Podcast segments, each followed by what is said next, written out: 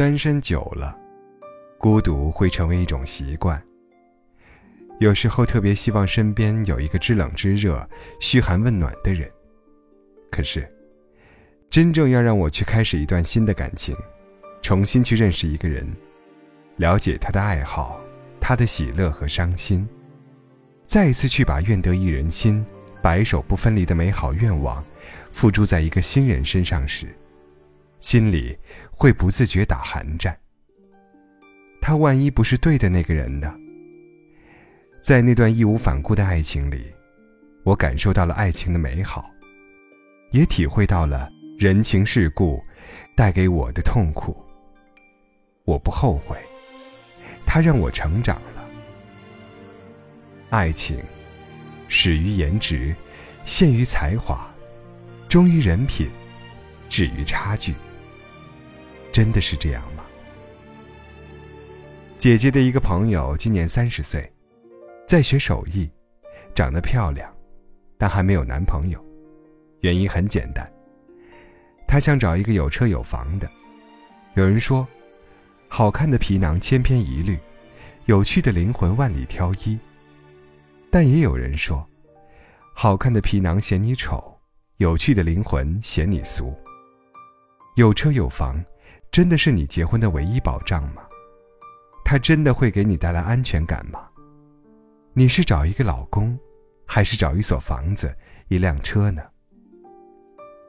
我一直觉得，婚姻虽不要求门当户对，但一定要势均力敌、旗鼓相当。这种平衡绝对不限于金钱，他还要有共同的爱好、兴趣、脾气相投、志同道合等等。当然，经济独立的女人会更加得到对方的尊重，自己也会更有底气。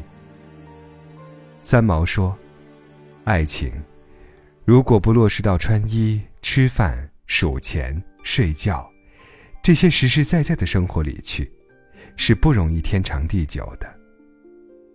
如果两个人没有信任，没有经历过磨难，那么，在柴米油盐的生活中，琐事也会慢慢消磨掉感情。所以，两个人的默契、平衡是很重要的，至少。我是这么认为的。好的爱人，会努力的为对方改变，变得更好，给对方一个优质的爱人。不值得爱的人，会不断抱怨，从对方身上索取。只有该结婚的感情，没有该结婚的年龄。可是现今结婚，好像是一个特定的年龄必须要完成的事情。遇到对的人之前，努力提升自己，修养、学历、学识、见识、气质、智慧等等。遇到了对的人，你才可以说，他很好，我也不差。安全感，从来都是自己给的，力所能及，靠自己的智慧和双手，把自己的钱包塞满。人生百分之九十九的苦恼。都来自于没有钱。这个现实的世界，更相信我们的能力，能力就是底气。相信每一个你，都在心里许下过美好的愿望，去努力实现它吧。明天会更好。